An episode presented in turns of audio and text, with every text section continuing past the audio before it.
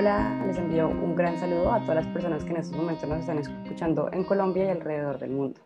También queremos eh, agradecer esta invitación que nos hace RCC Radio.fm eh, a este valioso y súper importante espacio. Para comenzar, quiero contarles un poco sobre quién soy y cuál es el propósito de este espacio. Mi nombre es Luisa Parra, soy la directora de psicóloga.co, en donde trabajamos todos los días por nuestra salud mental. Somos un equipo interdisciplinario eh, de especialistas en salud mental. Trabajamos psicólogos clínicos, psiquiatras y neuropsicólogos en Bogotá de forma presencial y vía online a más de a consultantes a más de, en más de 20 países alrededor del mundo. El día de hoy eh, tenemos un tema muy importante, muy relevante, es un tema del que suele darnos mucho temor hablar. Eh, pero antes de, pues, de contarles sobre este tema, quisiera presentarles a la persona o a la invitada que tenemos el día de hoy para, para el tema que vamos a abordar durante nuestro podcast y es Silvia. Hola Silvia, ¿cómo estás? Hola Luisa, ¿cómo estás? Hola a todas las personas que nos están oyendo. Eh, me presento, mi nombre es Silvia García, soy psicóloga, eh, especialista en psicología clínica y autoeficacia de la Universidad del Bosque. Y como lo dice Luisa hoy, pues hoy vamos a tocar un tema eh, muy importante. Es un, un tema que viene afectando la salud pública eh, y quisiéramos que ustedes estén enterados un poco de, de, pues, de este tema tan importante. Exacto, perfecto, Silvia, bienvenida y empecemos, me parecería chévere de una vez que empecemos con nuestro tema. Hoy vamos a hablar sobre el suicidio. Eh, es un tema que genera muchos temores, muchos miedos a la hora de abordarlo eh, y nos pareció pues un momento súper apropiado y un espacio también buenísimo para poder hablar del suicidio de una forma responsable eh, y que nos permita entenderlo y cómo prevenirlo. Entonces, para iniciar, también quisiéramos contarles algunas de las cifras que se presentan en Colombia alrededor del mundo. Aproximadamente cada 40 segundos se suicida una persona en el mundo y cada año cerca de 800 mil personas fallecen por esta causa y muchas otras intentan suicidarse. También es importante entender que el suicidio no respeta edades y es la segunda causa de defunción entre los jóvenes de 15 y 29 años. Tú me estabas contando ahorita, em, bueno, que estábamos como hablando antes del, del, podcast, Silvia, que has hecho como una revisión em, de las cifras actuales en Colombia que pudiste encontrar. Ajá, pues bueno, eh, lo que estaba yo revisando es que el Instituto Nacional de Salud en el 2019 eh, menciona que en este año se presentaron más o menos 30.539 casos de intento de suicidio, pero siendo una cifra mayor eh, en hombres. En hombres se presentaron en un 80.5% intentos de suicidio en mujeres el 63%, pero en esta cifra que tú acabas de decir, entre 15 y 29 años, solamente que acá lo coge desde la infancia, más o menos entre los 10 y los 29 años, hay un 73%. O sea, en este rango de edades, eh, pues esta cifra alta intentó quitarse la vida en el 2019. Es un número pues importante, ¿no? Y eso que tú mencionas me parece importante, ¿no? Porque es, es un tema que afecta lo que tú mencionabas también, es un problema de salud pública, eh, las personas mueren por suicidio eh, y no tocamos, no, no, tocamos mucho este tema, nos da miedo abordarlo porque tenemos de pronto muchos mitos o creencias alrededor del tema, porque bueno, ya iremos abordando un poco más adelante, eh, pero nos parece entonces súper pertinente poder hablar sobre, sobre qué es lo que pasa con el suicidio, qué es eso, Em, que es el, pues, ¿qué sería el suicidio? ¿Qué es esa conducta suicida? Ajá. Luisa, y cuando tú hablas, perdóname, de salud pública, quiero hacer un paréntesis para que entiendan un poquito, porque a veces nos quedamos perdidos cuando decimos, pero ¿qué es un problema de salud pública? ¿O por qué es un problema de salud pública? Pues básicamente es porque em, el suicidio o esta conducta ha tendido a, a, a ser más frecuente, ¿no? Anteriormente solo se daban ciertos rangos de edades y ahorita como lo acabamos de mencionar, pues ya, ya es desde la infancia que ocurre, ¿sabes? Eh, desde muy jóvenes los chiquitos comienzan a tener intentos de quererse quitar la vida. Entonces, por eso ahorita hay más programas que intentan pues prevenir el suicidio. Incluso este podcast pues tiene como finalidad dar algunos elementos que le puedan servir a las personas. Exacto. Y como primer elemento nos parece súper importante poder entender qué es el suicidio. Entonces, em, bueno, les contamos un poco, el suicidio no es como una sola cosa, no es una sola conducta, se mueve a través de un espectro. Entonces, eh, en donde uno se puede mover dentro de esta conducta eh, que manifiesta o que acompaña el tema del suicidio. Eh, este espectro, digamos, en el camino de este espectro se divide respecto, o sea, en relación con su grado de letalidad, en donde inicia desde un pensamiento de muerte y termina en un suicidio consumado, pero en ese camino, en la mitad de ese espectro, hay otros aspectos importantes. Entonces, me gustaría que empezamos a, empezáramos a abordar un poco el tema del pensamiento de muerte. ¿Qué sería eso del pensamiento de muerte?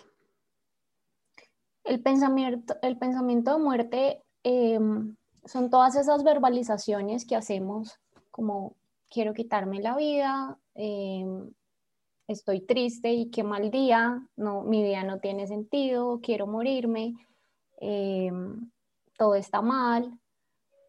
Son más o menos verbalizaciones de este tipo.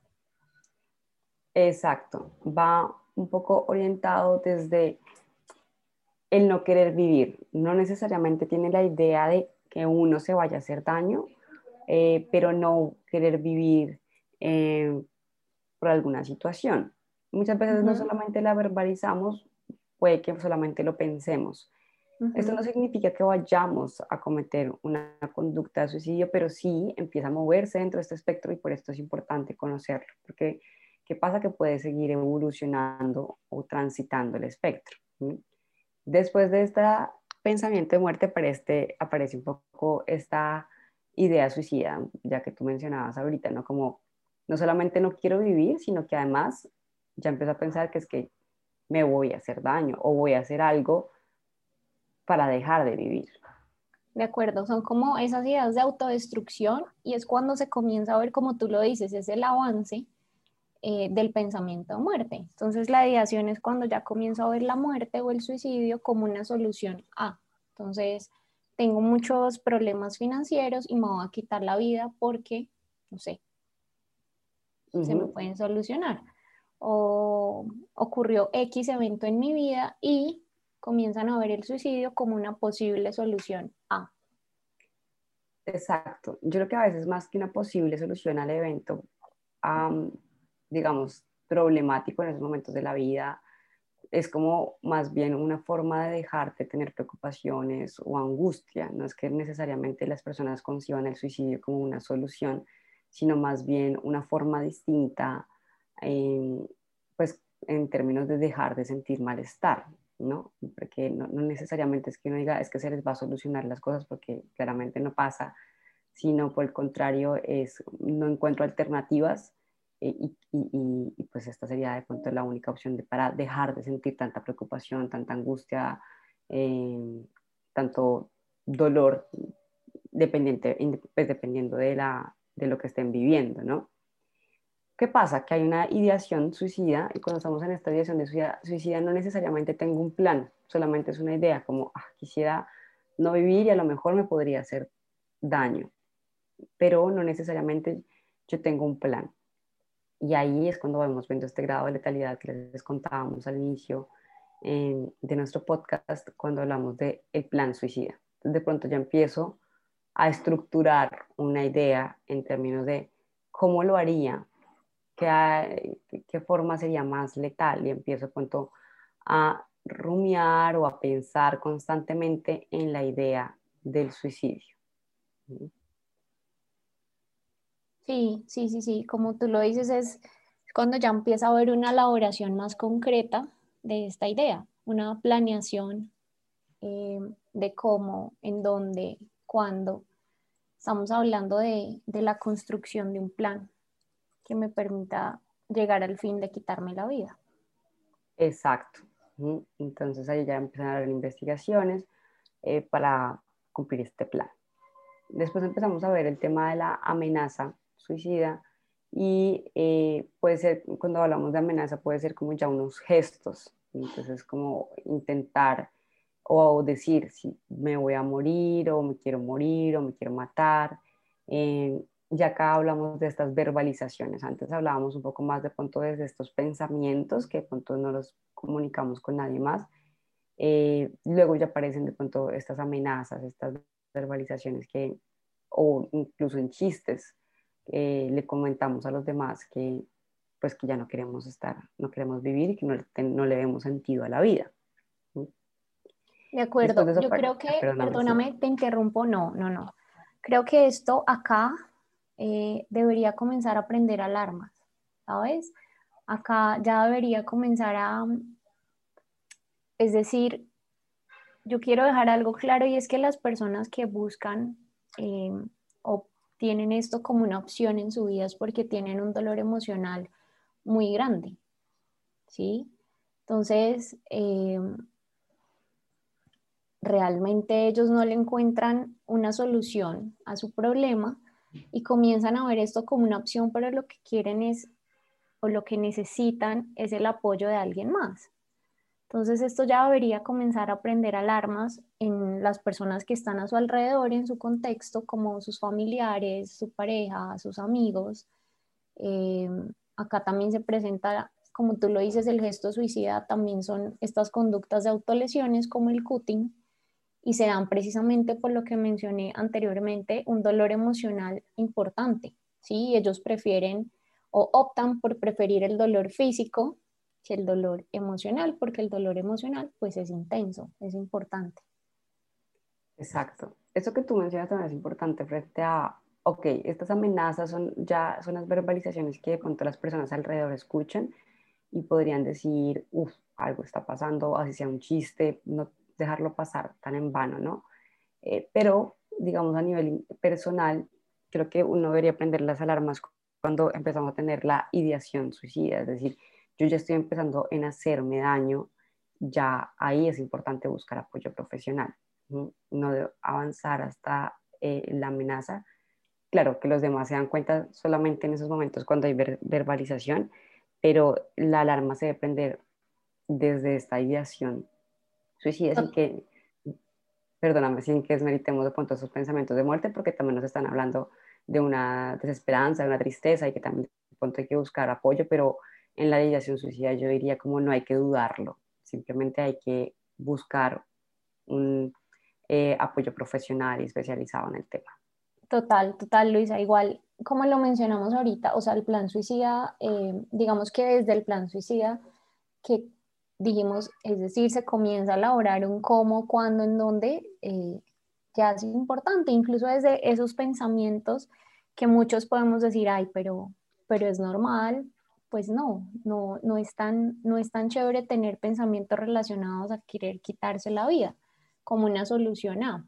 Entonces sí, las alarmas se deben prender desde el inicio, eh, sin embargo, como tú lo dices, claro, la gente a veces comienza a darse cuenta cuando se comienza a verbalizar, pero hay algo que yo quiero decir y es que las verbalizaciones son constantes, ¿sabes? Las personas constantemente lo están diciendo, pero como tú misma lo dices, a veces eh, quienes están alrededor piensan, esto es un chantaje, me está chantajeando, em, quiere tener otra cosa, y probablemente sí, eh, las personas necesitan unas ganancias secundarias pero son ganancias que no tienen en esos momentos, como es el tiempo de sus papás de pronto, o requieren amor, o requieren cariño, o requieren otro tipo de cosas que en esos momentos no tienen. Eh, es importante decir que en estas personas que tienen pensamientos, ideación, eh, se evidencian vacíos emocionales, una falta de apoyo o de red de apoyo, eh, y una escasa o inadecuada toma de decisiones, ¿sabes? Por eso ellos lo verbalizan constantemente, porque como lo dije, ya pues necesitan el apoyo de alguien más, ¿sabes? Y, creo que acá también, bueno, igual esto lo, vamos a abordar un poquito más adelante con esto que tú mencionas de las verbalizaciones y es, una vez dice, pero esta persona nunca tocó ese tema, pero cuando hay otras señales de alerta que podemos estar atentos a que puedan darnos indicado, indicaciones, bueno, que se puede, se puede hacer un indicador, eh, pues de que esta persona puede estar pensando en quitarse la vida, pero bueno, como lo que tú mencionabas, me parece importante es nunca desestimar cuando alguien nos está diciendo que quiere quitarse la vida y nunca debemos asumir que lo hace por llamar la atención o por algo que, no sé, yo creo que lo está haciendo porque no tenemos idea de lo que está en ese trasfondo. Puede que mm, hay muchas razones por lo que em, alguien puede estar manifestando esta idea de muerte. Entonces es muy importante escucharla y, y, bueno, ver qué es lo que está sucediendo. Igual vamos a ir profundizando un poco en el qué hacer un poco más adelante. Em, Después de estos gestos o estas amenazas pueden venir los intentos suicidas. Los ponemos como un intento porque muchas veces hay personas que, como lo mencionamos, intentan hacerlo y no lo logran, sin que esto signifique que hacen a propósito no lograrlo. Porque también nuevamente esto se ve a veces, se malinterpreta con un tema de llamado de atención y eh, puede que la persona simplemente no haya investigado y que genuinamente crea que esa iba a ser la forma de, em, de morir. Entonces acá claramente pues ya estamos hablando de, un grado de letalidad muy grande, muy importante eh, y finalmente pues el suicidio consumado. Dentro de este espectro creo que es importante también explicar que no necesariamente las personas pasan por cada uno de estos pasos que acabamos de mencionar, sino que muchas personas pueden tener un pensamiento de muerte y tener un intento suicida. Eh, por eso es súper importante prestarle atención desde ese pensamiento de muerte. Eh, eh, hemos tenido casos de consultantes que nos dicen, no, es que yo simplemente no quería vivir o quería, más allá de no quería vivir, quería descansar y me tomé estas pastillas. Y esto, su familia lo encontró sin, sin, digamos, sin responder o sin signos vitales en, en la casa y la llevan a a la clínica y se dan cuenta que es un intento suicida ahí es considerado como un intento suicida sin que necesariamente la persona quiera atentar contra su vida, pero en el fondo lo que quiere es dejar de sentir algún malestar o descansar, nuevamente como yo lo mencionaba. Entonces, eh, creo que es muy importante cuando hablamos de todo este espectro siempre prestar atención y siempre se puede, eh, creo que, prevenir en la medida en que podamos estar alertas a, a estos signos eh, que manifestábamos pues a lo largo de todo el espectro, como les contaba. Entonces no tenemos que pasar por cada uno de ellos, podemos pasar de pensamiento al intento o al suicidio consumado, o podemos pasar de la ideación suicida a una amenaza. Eh, por eso es importante siempre estar atentos a, a todas las manifestaciones de la conducta suicida o del espectro del suicidio. Queremos contarles además, bueno, ya entendiendo un poco cómo que es el suicidio, eh, una de las preguntas que usualmente las personas nos hacen es eh, por qué o qué causa eso, que favorece a que se presente la conducta suicida. Y yo sé que esta es una respuesta que a, a las personas les gusta mucho porque los psicólogos la usamos un montón y es, depende de muchas cosas, de muchos factores, es algo multicausal y cuando hablamos de multicausal quiere decir que es como hay diferentes causas. Exacto. Que algunas pesan más que otras, eh, pero no todos tenemos, es decir, la predisposición va a depender de muchos factores. Entonces yo quisiera que habláramos de esos factores que suman, eh, nosotros los llamamos factores de riesgo. ¿Qué quiere decir esto? Que aumentan la probabilidad de ocurrencia o que ocurra una conducta, una conducta que no deseamos, como en este caso es el suicidio. Entonces, ¿qué factores de riesgo existen? Hay varios también. Vamos a empezar entonces por los, por los personales. Ajá. Luisa, acá antes de que comencemos quisiera hacer una aclaración porque también pasa, ¿no? Me imagino que a ti, a ti te pasa y es que a veces cuando uno, uno habla de esto o de las vulnerabilidades, eh, uno dice, no, tal. Y la persona dice, ay, yo tengo esto, pero a mí nunca me ha pasado Entonces es como puede que pase o puede que no. ¿De qué depende? Pues de muchas cosas también, de tus factores protectores, porque así como tenemos vulnerabilidades, también tenemos factores protectores que seguramente los vamos a tocar o los vamos a ver más adelante, pero no quiero que se sientan identificados con esto y es, ah, si yo hago esto, si yo tengo esto, entonces me va a quitar la vida. No, puede que pase como puede que no. Exacto, lo que tú dices me parece muy importante esa aclaración y es, eh, es simplemente, no, simplemente, es solamente una vulnerabilidad. Eh, y cuando hablamos de vulnerabilidad no significa que sí o sí tenga que pasar, simplemente hay una probabilidad que puede esto se desencadene y nos pueda dar explicación. Pero no significa que todas las personas que tengan eh, alguno de estos factores que vamos a mencionar, pues presenten una conducta suicida. Muchas de esas personas no lo presentan. Entonces eso, esa aclaración me parece súper importante. Mm, entonces, ahondando un poco dentro de esos factores de riesgo a nivel personal, vamos a encontrar que algunas personas pueden presentar problemas en términos de salud mental. Em, un uso o un abuso de sustancias psicoactivas como alcohol, cigarrillo, marihuana, cocaína, bueno, entre otras. Em, el tema de la edad, que era lo que mencionábamos al inicio mm, de, pues, del podcast, como estábamos dando algunas estadísticas, y el sexo, también relacionado con lo que Silvia mencionaba, mm, los hombres tienen mayor vulnerabilidad a eh, cometer un suicidio sin que eso signifique que por ser hombre yo me va a quitar la vida. Pero si hay una mayor, lo que nos estamos hablando ahorita acá es como lo que muestran las cifras, ¿no? Entonces es, donde dicen que hay los hombres presentan eh, en mayor medida esta conducta. Eh, otro tema importante van a ser los aspectos genéticos y biológicos y esto hace referencia a, pues nuevamente, que tenga cuenta alguna herencia, a algún familiar con alguna dificultad en problemas de salud mental. Eh, hay acá que quiero aclarar que, porque hay una, yo lo que siempre pensamos que el suicidio se debe a algún problema de salud mental y no necesariamente.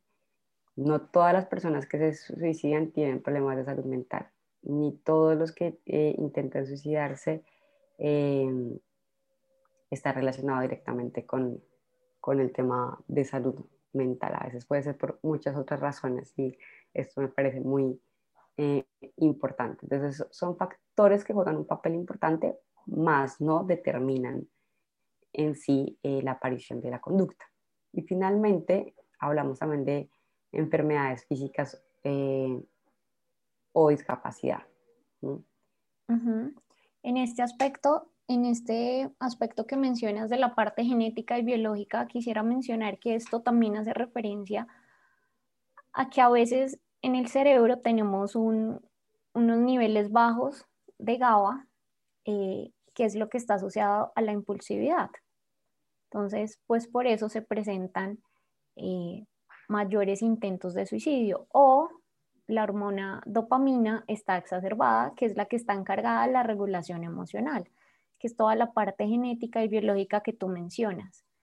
Em, en cuanto a lo del sexo, efectivamente, como tú lo dices, lo mencionamos al inicio, em, y digamos que hay, hay una mayor evidencia de que las mujeres tienen más intentos, pero los hombres, eh, en los hombres está más consumado, es decir, ellos tienen pues suicidios efectivos, por así decirlo. ¿Sí? ¿Por qué sucede esto? Por diferencias de género, ¿sí? Entonces las mujeres normalmente somos más informativas, tendemos a expresar más nuestras emociones, los hombres, y repetimos, no es su generalidad, eh, son más discretos, son más callados, probablemente sea por la historia que nos ha nos ha vendido esa imagen, ¿no? Que los hombres no deben hablar sobre sus emociones, que está mal llorar, que está mal sentir, y las mujeres se nos permite más, digamos que, procesar o hablar sobre el tema emocional. Exacto, eso que tú mencionas es, creo que es, bien importante resaltarlo en términos de eh, la forma en que expresamos y, y compartimos nuestras emociones, pues tiene esta historia cultural em, desde lo que nos han enseñado que está bien eh, y está mal compartir. Entonces, muchas veces eh, en los hombres lo que se permite es manifestar la ira em, y a veces esta, esta ira pues va acompañada de otras emociones ahí, como puede ser la tristeza o la frustración pero que se expresa por la ira y de pronto no, pues pasamos, dejamos pasar estas señales que pueden mostrarnos que esta persona está teniendo alguna dificultad en términos emocionales. Eh, mientras que a las mujeres se les permite más sin que sean más tristes, sino que se les permite más expresar la tristeza eh, y por eso de pronto puede haber un tema de mayor prevención, porque eh, la mejor forma de prevenir el suicidio es hablándolo. Las mujeres sabemos perfecto cómo hacer esto. Exacto, desde que lo que culturalmente nos han enseñado a comportarnos como em, desde estas, eh, pues sí, estas ideas que nos, esta crianza que tenemos desde el, hecho de ser mujeres. Cuando hablamos entonces de otros factores, vamos a hablar de los, de los contextuales o sociales, como lo que está sucediendo en el momento de la persona, no solamente a nivel individual, sino lo que, lo que está pasando a su alrededor. Y ahí podemos ver eventos estresantes. Cuando hablamos de eventos estresantes puede estar relacionado, como Silvia lo mencionaba en un ejemplo, eh, pérdida de trabajo, una quiebra, pérdida de algún familiar, em, un divorcio. Esos son eventos vitales que son estresantes y eh, pueden conllevar esto como puede que no, pero hay una van sumando. Esto es como un cóctel que uno le va metiendo cosas y, puede dar un resultado en esta, en esta conducta, ¿no? Mm, em, otra cosa que puede aparecer es la exposición a otros suicidios sin que necesariamente, eh, porque a veces dicen, es que eso fue porque, tal, porque Pepito lo hizo, entonces él también lo hizo. Mm, depende de muchos, nuevamente, de estos factores de riesgo, como lo mencionaba Silvia, y en relación con qué tantos factores de protección tiene, eh, pues puede jugar un papel importante esto. También vamos a ver, eh, cuéntame, ¿vas a decir algo? Sí, no, también eh, el tener, digamos, en los adolescentes, el tener dificultades en el colegio, como estar expuestos a situaciones de bullying, que es lo que se está presentando actualmente en los en los chiquitos em, las historias de maltrato físico o abuso sexual. Em, hay algo importante y es la accesibilidad a medios para consumar el suicidio, ¿no? Entonces, pero esa accesibilidad, yo no sé si, si, si tenga que ver también, digo yo, las redes sociales ahora juegan un factor importante, pero más adelante vamos a, tocar un poco el tema y hablar de, un término, eh, pues que es importante en, el suicidio. Exacto. Eh, y bueno, también cuando hablamos de accesibilidad, es, eh, bueno, no sé, los medios con los que las personas una cosa es lo que investigan, pero otra cosa es poder lograr acceder a, estos medios, ¿no? Entonces también es importante tener en cuenta eso. Eh, y también, finalmente, un tema relacionado con nuestra red social, cuando tenemos una red social limitada. ¿A qué nos referimos a esto? Amigos, familiares, eh, personas allegadas, eh, a los que yo punto, nuevamente puedo manifestar, contar esta situación que puedo estar experimentando, no solamente desde el malestar emocional, porque nuevamente puede estar relacionado con otros aspectos, como lo mencionamos, no siempre es un tema de salud mental. Ajá, pero fíjate que todo viene encadenado porque esto ya lo habíamos mencionado y es que a veces cuando yo expreso es porque quiero obtener algo, ¿sí? Y, y tómenlo de la mejor forma al obtener. Y es que tengo una red limitada, como tú lo acabas de decir, y si mi red limitada no tiene tiempo para mí, pues yo necesito que me den tiempo, ¿sabes? Yo necesito el cariño, el amor, el apoyo de ellos eh, en alguna medida. Exacto. Y bueno, entonces ya hablamos, digamos, de esa parte dura, que serían esos factores que van a sumar. Pero yo también creo que podemos, lo que tú mencionabas, hablar de estos factores que protegen o que restan esta probabilidad de que pase o que suceda esta situación y ahí es donde tenemos que pues trabajar un montón, ¿no? Desde fortalecer y fomentar un montón estos factores. Entonces también van a haber factores a nivel personal y factores a nivel contextual Em, y podríamos entonces empezar hablando de estos a nivel personal. ¿Qué puedo hacer yo para fomentar eh, esto y, que yo pueda prevenir este tipo de situaciones en mí o en mis allegados digamos que yo pueda favorecer eso a nivel personal. Em, y está un tema de autoestima, eh, autoconfianza eh, y autoeficacia. Cuando hablamos de autoeficacia quiere, quiere decir como sentirme capaz de hacer las cosas, sentirme que yo puedo lograr ciertas cosas eh, porque me permito de pronto exponerme a, diferentes riesgos.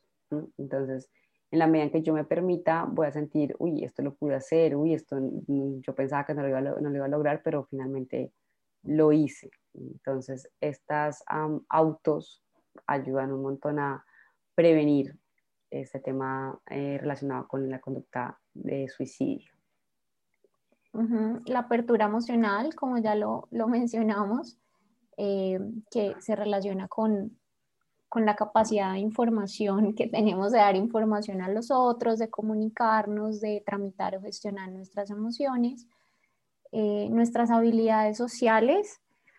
Eh, fíjense que va encadenado con lo anterior. Si en lo anterior, en lo anterior hablábamos de una red social limitada, acá hablamos de la capacidad de tener una red social amplia, de tener habilidades sociales pues, diferentes. La religión es un factor protector eh, importante, más que la religión, yo diría la espiritualidad, ¿no? El conectarnos con, algo, con algún ser superior, el creer en algo, el vincularnos a la vida de alguna manera, eh, la capacidad de buscar ayuda o de tomar decisiones, ¿no? De resolver conflictos y de tomar decisiones de forma adecuada porque tomar decisiones, pues todos yo creo que tenemos la habilidad y la capacidad de, pero qué tan buenas decisiones tomamos respecto a algún inconveniente o alguna dificultad que tengamos. Em, llevar una dieta sana, una alimentación equilibrada, un sueño adecuado.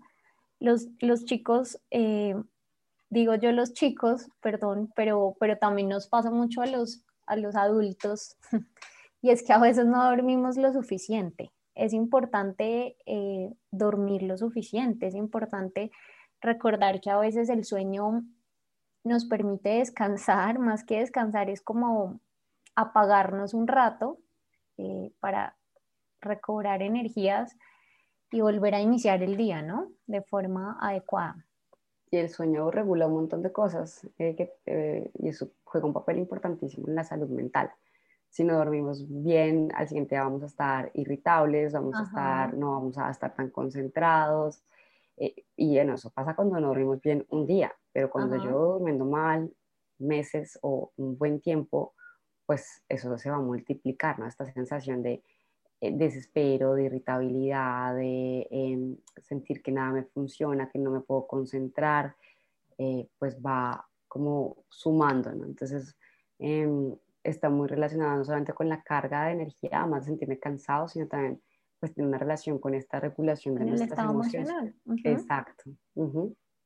Exacto. El ejercicio físico, que pues todos sabemos que tiene múltiples beneficios, eh, pues para la salud mental y obviamente para nuestro cuerpo.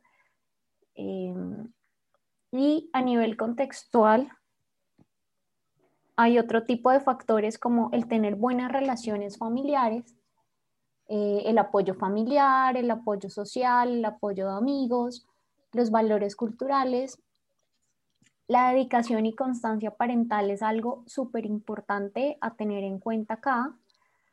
Eh, la práctica deportiva, como ya lo dijimos, muy anclada al ejercicio físico, el apoyo terapéutico, un entorno libre de consumo de sustancias psicoactivas, eh, la luz solar, Fíjense que todos estos factores de protección eh, los tenemos la mayoría o muchos contamos con estos factores de protección eh, y nos permite evitar llegar a, a la conducta pues, que veníamos mencionando anteriormente, que es el suicidio.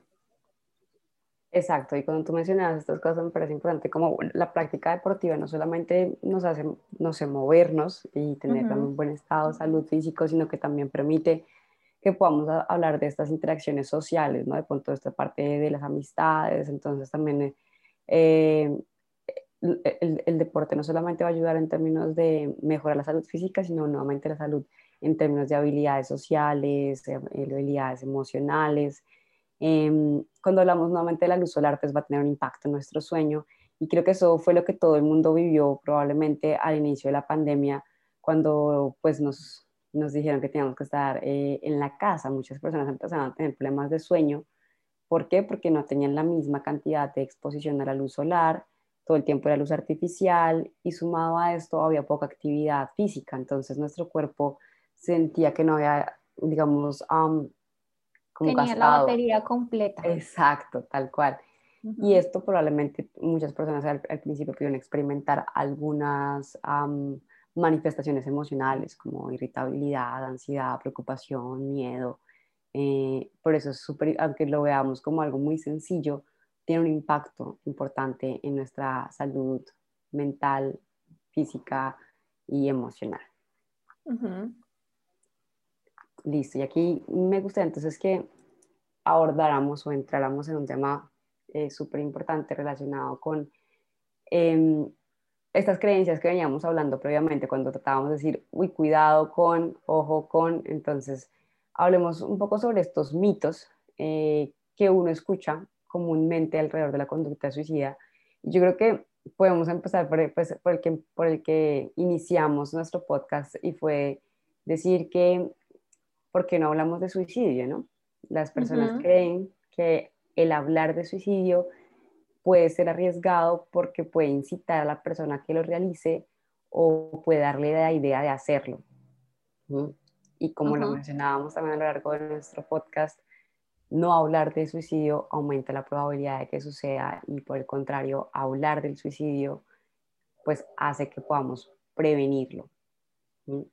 Y acá ponemos casi siempre, yo siempre pongo un ejemplo que me parece súper claro y es eh, muchas personas en un momento, eh, em, hay muchas tormentas, ¿no? Y las tormentas pueden matar personas porque les pueden caer rayos. Cuando empezamos a darnos cuenta y a decir, oiga, ¿por qué me puede caer un rayo? ¿Qué no debo hacer? Entonces uno sabe que no, pues no va a estar en el agua, no, me va a meter en una piscina mientras que estoy en una tormenta eléctrica, eh, no me voy a hacer debajo de un árbol y ya empiezo a tener yo como en cuenta qué cosas puedo hacer y esto hace que se prevenga pues este tipo de situaciones y la probabilidad de muerte porque te caiga un rayo pues es súper bajita. ¿Qué pasa? El suicidio mata a mucha gente, pero no lo hablamos. Entonces no lo podemos prevenir de la misma manera. Es súper importante empezar a hablarlo de una forma, como lo hablábamos también al inicio del podcast, responsable eh, que permita prevenir em, esta conducta. De hecho, eso que tocabas de mencionar, Luisa, se llama el efecto papageno. No sé si lo has oído. Eh, y de hecho es un efecto, o, el término significa una prevención de la conducta suicida, pero una, una prevención responsable, que es lo que tú acabas de decir. Hablar del tema de una forma responsable, eh, sin llegar a incitar de alguna manera o sin llegar a hablar eh, más allá de lo que se debe hablar sobre el tema. Pero me pareció un ejemplo súper pertinente el que diste, porque es que fíjate que esto sucede incluso en la salud física, ¿no? Hay temas que no se tocan como sucedía hace años, años sobre el VIH. Era un tema innombrable que no se tocaba, pero cuando se comienza a hacer una psicoeducación o se comienza a hablar sobre cómo se contagia, cómo sucede esto, pues digamos que comienza a ser más responsable eh, y digamos que es algo que, que se procura no llegar a esto, ¿sabes? o las enfermedades de transmisión sexual. Nunca quiero llegar a comparar el suicidio con esto, sino quiero compararlo un poco con la salud física, ¿no? Hay temas que de igual forma no se tocan, pero es importante hacerlo porque si no, no sabemos cómo prevenirlo. Total, como la propagación de la información y como pasó ahorita con el COVID, ¿no? Entonces, apenas empezó todo el tema del COVID, que nos decían, lávese las manos, use tapabocas, bueno, todo el tiempo nos dicen. Y, ah, bueno, no es que eh, haya sido el mejor manejo siempre, pero em, sabemos cómo prevenirlo y seguramente favorece, incluso hay personas que, no sé, dicen, oiga, mi familiar tenía COVID y yo en la misma casa no me dio.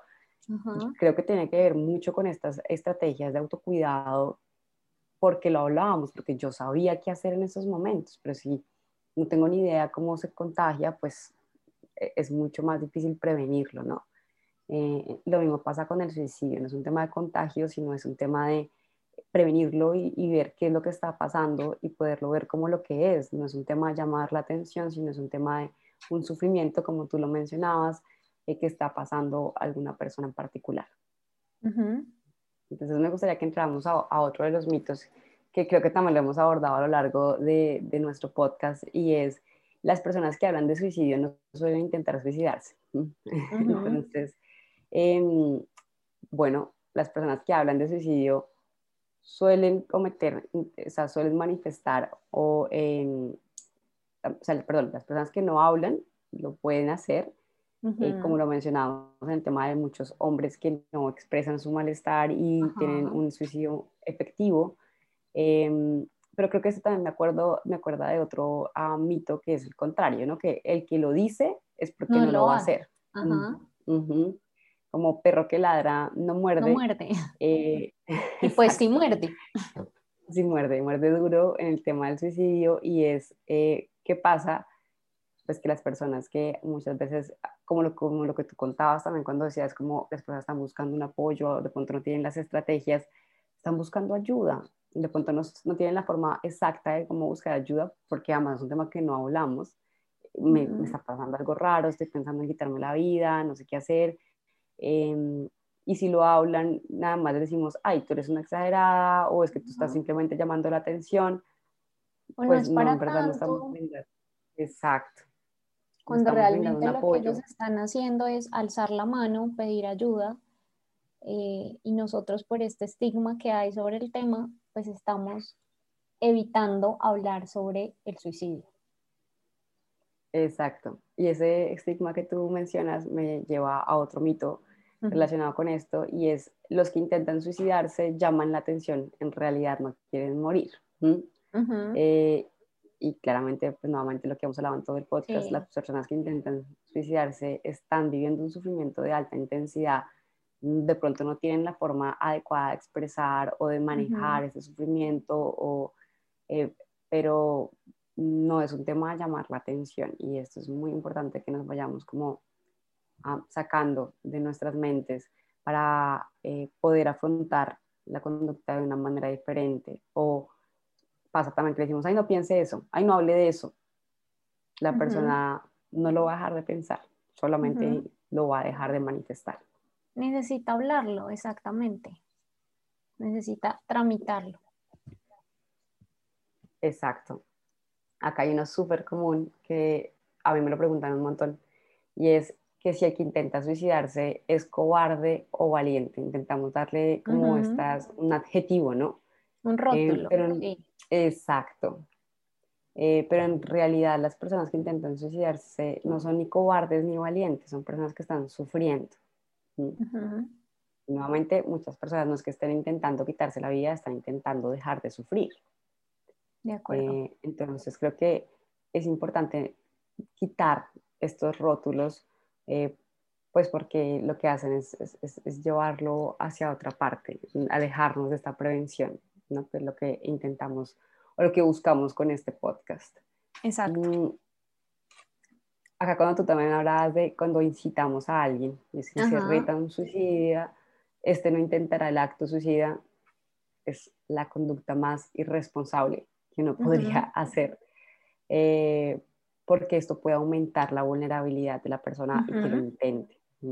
Creo que este, es uno de los mitos que viene también de Hollywood, ¿no? Yo he visto un montón de películas como que llega El Salvador y le dice, ah, te reto que no, y la persona se arrepiente y no lo hace. Yo, eso pasa en Hollywood, pero no sé si pasa en la vida real. Bueno, en realidad creo que vemos muchos casos que no suceden así en la vida real. Yo creería, eh, Luisa, retaron suicidas como vienen de, como lo acabamos de decir, es un cóctel, vienen con un cóctel de muchas emociones, con un cóctel de eventos estresantes y si lo estamos retando le estamos agregando algo más, algo más para que se sienta frustrado, algo más para que sienta que no puede, algo más para que se sienta cansado, entonces finalmente lo que estamos haciendo es un disparador. Entonces, no, no, no es efectivo esto en ninguna medida. Exacto. Mm, la persona que presenta conductas suicidas es un potencial suicida toda su vida. Los pensamientos suicidas no son permanentes, pueden ir y venir, eh, pero también creo que el tema del tratamiento psicológico eh, o, por un equipo interdisciplinario en salud mental favorece mucho a que mejoren mucho estos pensamientos. Sí, sin embargo, hay que dejar en cuenta que el primer año es un año importante, es un año eh, de mayor riesgo, efectivamente, y como tú lo dices, la persona debería estar en un tratamiento, no solamente por psicología, sino en un tratamiento interdisciplinar. Y cuando hablamos de interdisciplinar, quiere decir de acompañamiento de otros profesionales. Exacto. Y de un acompañamiento familiar, claramente. Tal cual. Eso que tú mencionabas, los suicidios pueden ocurrir también incluso en periodos de mejoría, entonces hay que estar como atentos en este año que tú mencionas. Y creo que uno final eh, era uno que tú tocabas al, al, inicio, eh, cuando hablabas un poco sobre las edades, eh, y es que los niños no se suicidan. A mí después alguien me preguntaba como, pero un niño por qué se va a suicidar? Uno de adulto tiene problemas, me decía alguien, como problemas por los... Más difíciles. Exacto, por los conflictos con los padres, pues los niños no. yo, mm, no siempre es por eso. Eh, ¿Y qué quiere decir esto? Los niños sí se pueden suicidar. Eh, en los niños y adolescentes en Colombia es la segunda causa de muerte y la primera son los accidentes de tránsito. Entonces, mm, en verdad, es algo que hay que prestarle mucha atención porque los niños también pueden estar experimentando mucho malestar y qué pasa, que ellos no tienen las estrategias como de pronto un adulto puede desarrollarlas. Uno de adulto las ve muy obvias o muy sencillas, pero pues claramente no podemos adultizar a un niño y esperar que él piense como un adulto. O lo que tú decías, Silvia, me parece también relevante en términos de los ah, invalidamos y les decimos como un niño un adolescente pierde el año, ay, no es para tanto. ¿Qué te pasa? O por qué lo perdiste si era lo único que tenías que hacer en la vida. Ajá. pues no es lo único, también tienen que jugar. Exacto, entonces eso es importante tener cuidado como tocamos este tema, no solamente tocarlo, sino ser muy delicados y responsables, como lo hemos hablado durante todo el podcast, a la hora de tocar el suicidio. Y mira que los niños, Luis, algo que tú dices y es no adultizarlos, es decir, un niño puede tener emociones intensas, sí, y además sumémosle que no tiene la capacidad de tomar decisiones adecuadas, ¿sí? No, no tiene como aún tan, si a veces a nosotros nos cuesta, imagínate a un chiquito, tomar una decisión adecuada sobre un problema o algo que para él es un problema, pues no es fácil. ¿Sí? Exacto, probablemente acá en los niños juega un papel importante y en los adolescentes esto que tú manifestabas cuando hablabas de los neurotransmisores y es, puede ser, eso sí puede estar asociado más a un tema de impulsividad. En los adultos puede que no esté relacionado necesariamente con la impulsividad, puede que la persona lo haya meditado mucho y haya tomado, digamos, la decisión, pero en un niño a veces se ve más mediado por esta impulsividad. Entonces, eh, es muy importante acompañarlos, nuevamente decirles que no lo piensen, no va a cambiar mucho, solamente es que no nos van a contar más sobre eso.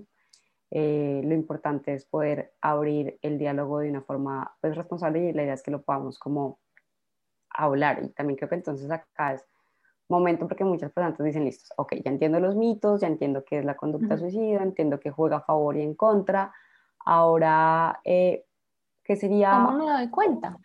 Tal cual, exacto. ¿Cuáles serían esos signos de alarma o cómo me doy cuenta que esto está pasando? Y yo creo que una cosa importante es observar si hay cambios importantes en la conducta de la persona. Y podemos dividirlo en tres cosas. Primero, en lo que esta persona dice, que eran estas manifestaciones, estas verbalizaciones que nosotros hablábamos al inicio del podcast decir que es una carga más, que se siente atrapado, que está experimentando un dolor insoportable, no tener una razón para vivir.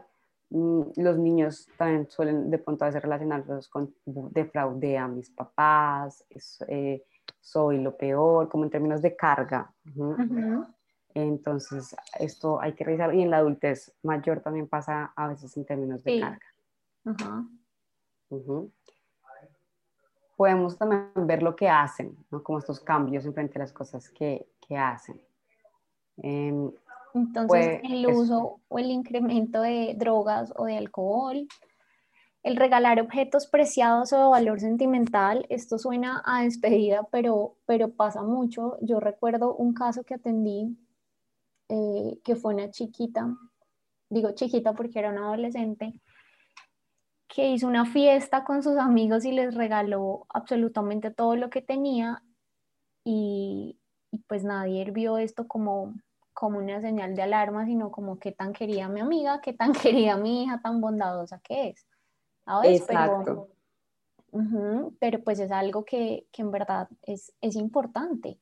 O sea, cuando empiezan a dejar las, las famosas cartas de despedida, eh, los testamentos, eh, acá, acá de verdad hago un paréntesis con mucho respeto eh, a los papás, pero es porque como este tema ya lo veníamos diciendo, a veces no colocamos la atención suficiente eh, porque asumimos que, que, los chicos lo hacen por llamar la atención y no, ¿sabes? A veces lo hacen con un propósito no tan claro eh, para nosotros, pero sí claro para ellos, ¿sí? Entonces, poner cuidado a si este adolescente está regalando, no sé, su peluche más preciado, su iPod, sus audífonos, la camisa pues que le regaló la abuelita que tenía un valor sentimental importante, si está dejando notas y sumado a lo que acaba de decir Luisa, que es lo que dice, entonces, y además constantemente hace verbalizaciones que es una carga, que está aburrida, que la vida le quedó grande, pues prenda alarmas. Exacto, eso que tú, que tú cuentas no, no, lo hablamos en los factores de protección, pero uh, las mascotas son un, son un factor de protección, tener a alguien a cargo, ¿no? Y a veces pasa que pueden empezar a buscar quién se hace cargo de sus mascotas. Entonces, de pronto, ay, tú te vas a hacer cargo de mi perrito, de mis gatitos. Cuando yo me muera, tú puedes cuidar a mi perrito. Entonces, es muy importante también ver esto como una señal de, de alarma y no significa que tengamos que, no sé, escandalizarnos, pero sí ponerle atención, como un poco agudizar esta mirada y, y, y, no solamente verlo desde la apariencia, sino un poco ir más profundo y ver qué está sucediendo, por qué se están dando estos regalos, estas cartas, eh, este cambio en el comportamiento de la persona, eh, este descuido de pronto en su apariencia personal. Ajá, y acá también hago otro paréntesis importante porque me hacen acordar de, de, otro, de otra consultante que tuve. Em, y era una adolescente y la mamá decía, yo pensaba que esto era normal porque esto ocurre en la adolescencia. Y es que cambian eh, en su conducta, ¿no? Entonces que a veces se aíslan, que a veces no quieren hablar con sus papás, que a veces están irritables, que cambian en su apariencia física porque están en la exploración de su identidad, de qué quieren, de cómo se quieren vestir pero como ya lo hemos mencionado a lo largo de todo el podcast, la comunicación es lo realmente importante, ¿sí? No demos por hecho o por sentado nada. Entonces, o que la amiga que acaba de terminar, entonces, ay, es normal que esté triste. No, hablemoslo. Siempre la comunicación va a ser la vía o la solución para. Exacto, eso que tú cuentas me parece bien importante, que a veces confundimos ciertos cambios de las etapas en algo normal, también pasa en la adultez mayor cuando no, es que está más irritable, no quiere salir con nadie eh, y no nos damos cuenta que mm, no es tan normal, también es importante ver qué, tipo de persona es, ¿no? Cómo es su personalidad, su forma de ser y ahí puedo yo empezar a, a ver si estos cambios de verdad se atribuyen a... Eh, algún tema de un ciclo vital como la adolescencia, la adultez mayor. También podemos ver entonces lo que siente. Ya hablamos de lo que dice, de lo que hace, ahora lo que siente y acá podemos ver que tiene pronto una pérdida de interés eh, en lo que antes disfrutaba. Puede haber un tema de irritabilidad, cambios abruptos en su estado de ánimo, una persistente sensación de aburrimiento y que además no la manifiestan, esa no la pusimos en lo que Em, constantemente una preocupación por los temas relacionados con la muerte. Entonces acá podemos ver qué tanto puede estar elaborando un plan. Pueden estar preguntando mucho por ese tema, un tema relacionado con tristeza, la culpa y la desesperanza. Eh, puede que aparezcan algunas, no necesariamente tienen que aparecer todas. La invitación nuevamente es a prestar atención a estas manifestaciones y poder actuar. Y cuando decimos poder actuar, pues también nos gustaría darles algunas estrategias de pronto prácticas em, en qué hacer en caso de identificar un, caso pues, de riesgo suicida, un, familiar, amigo, eh, y qué no hacer.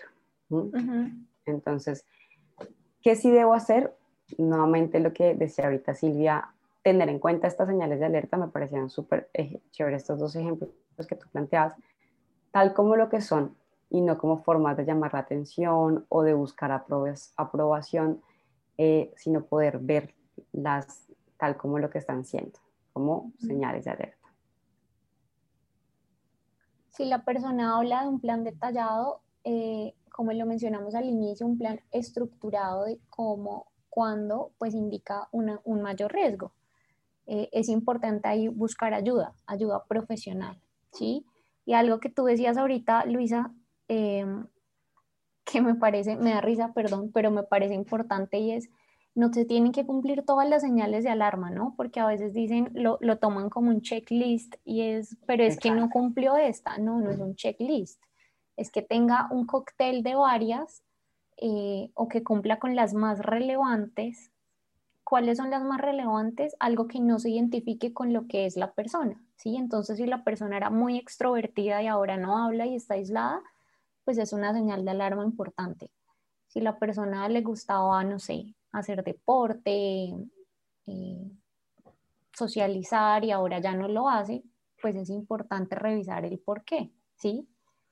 Em, Exacto. Y eso que tú manifiestas ah, también me hace acordar, creo que no lo hablamos en los mitos, eh, un tema pues relacionado cuando vemos estos, estas señales em, de alarma, em, no solamente verlas como nuevamente como un tema de, de llamar la atención, eh, sino que además poder, eh, lo que tú decías, que no tienen que cumplirse pues necesariamente todas, em, pero porque muchas personas, cuando algún familiar, la evidencia ha demostrado que cuando alguna persona ha intentado o comete eh, suicidio, mostraron señales de que no querían vivir, no necesariamente verbalizaciones.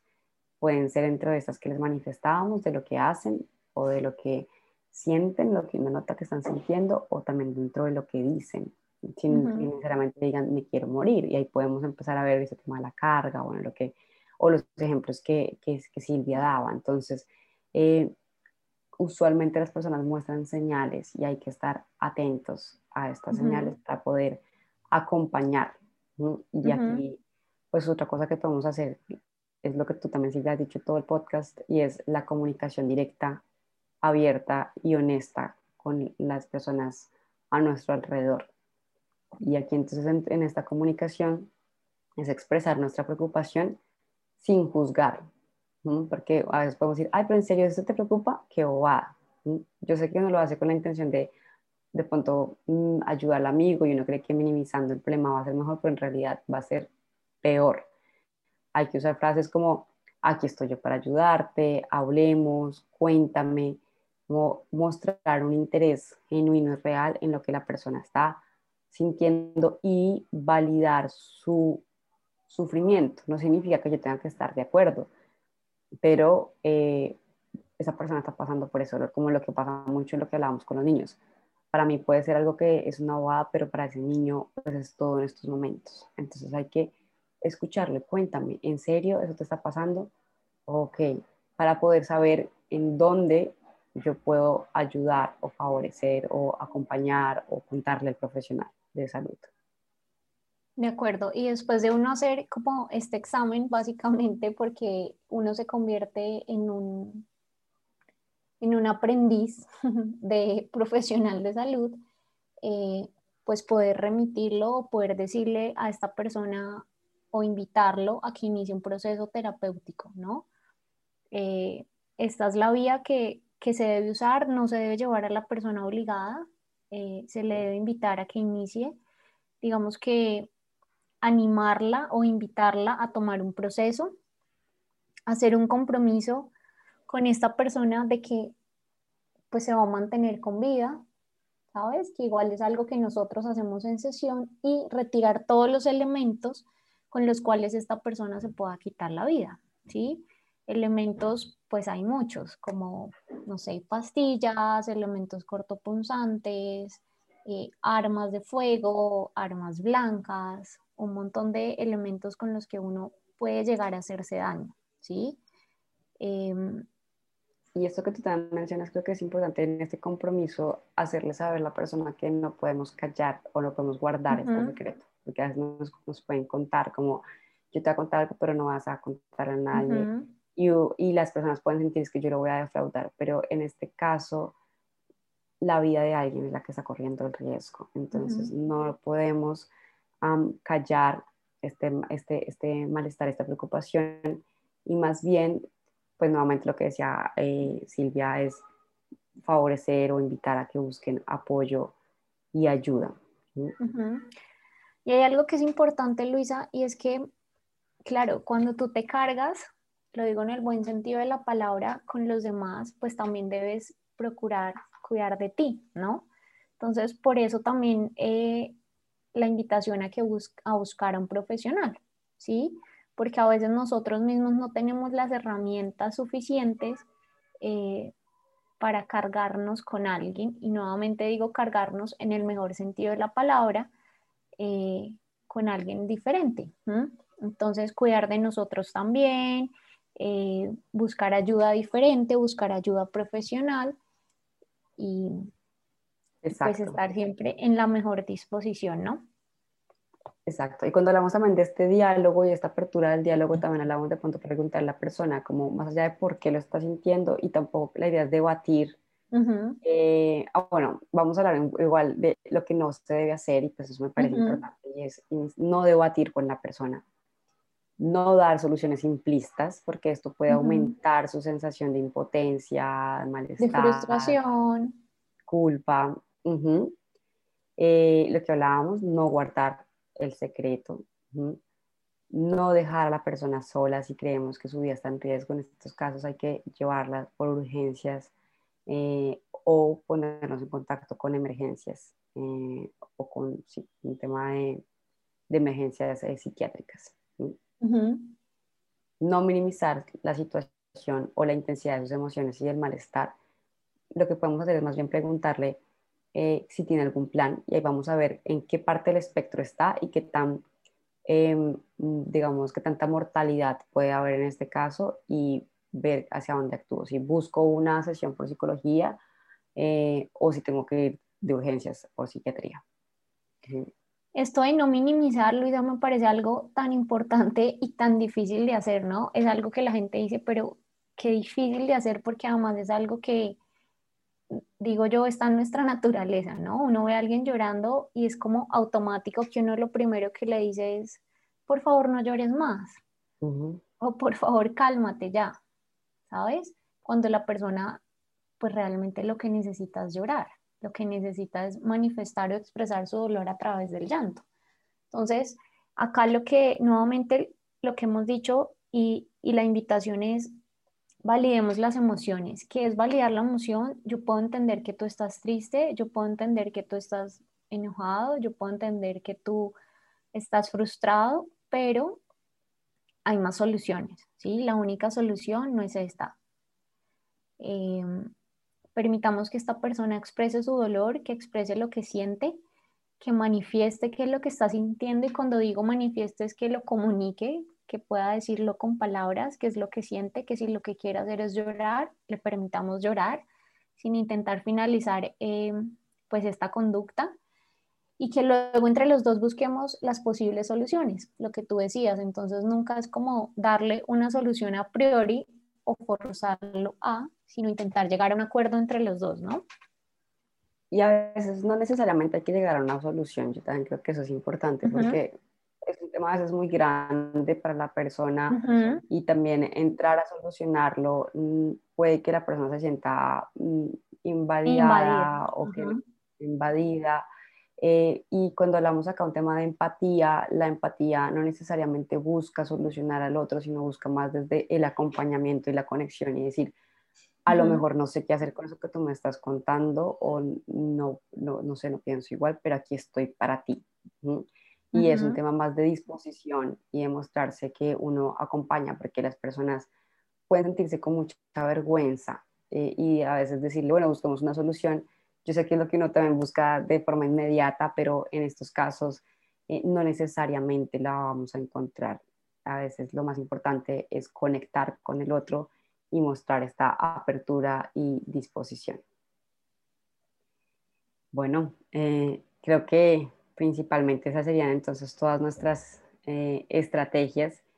Em, nuevamente no señalar, no, no culpar o no juzgar y no comparar. Es que yo lo hago así, porque no Eso es algo súper importante.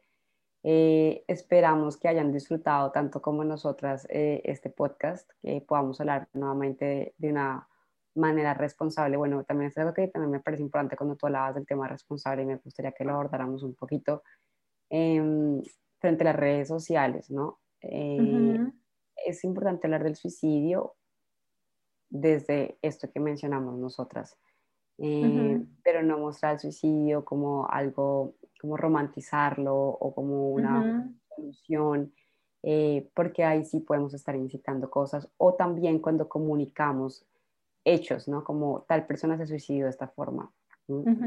Hablamos de un efecto que se da, que se llama el efecto Weather, y es que las personas pueden copiar las ah, formas en que otra persona se suicidó. Entonces, hay que saber hablar del suicidio en términos de, hay que hablarlo en mostrar disponibilidad, mostrar apertura, eh, más no hablar de métodos eh, o de justificar o no el suicidio. De acuerdo. Sí, bueno, sí, Silvia, de gracias. Acuerdo. Eh, Igual la forma más responsable, perdóname, de, trabajar el suicidio es asistiendo a psicología. Entonces, los invitamos a que si necesitan eh, más información, pues nos visiten o pidan una cita con nosotros. Exacto. Muchas gracias Silvia por tu compañía durante el podcast del día de hoy. Em, para finalizar, pues nuevamente lo que estaba mencionando Silvia, invitarlos a que no duden en buscar ayuda profesional cuando sienten que algún familiar o que ustedes pueden estar pasando por una situación similar a las que estábamos mencionando. En psicóloga.co hemos brindado más de 10.000 terapias a lo largo de estos últimos años y nuestros consultantes han encontrado varias herramientas y estrategias para poder manejar eh, este tipo de problemáticas en particular tenemos mm, muchas consultas asociadas a intentos o ideas de suicidio. Pueden contactarnos en nuestra página web en www.psicologa.com o en nuestras redes sociales. Muchas gracias por su tiempo y por el espacio. Que estén muy bien. Chao.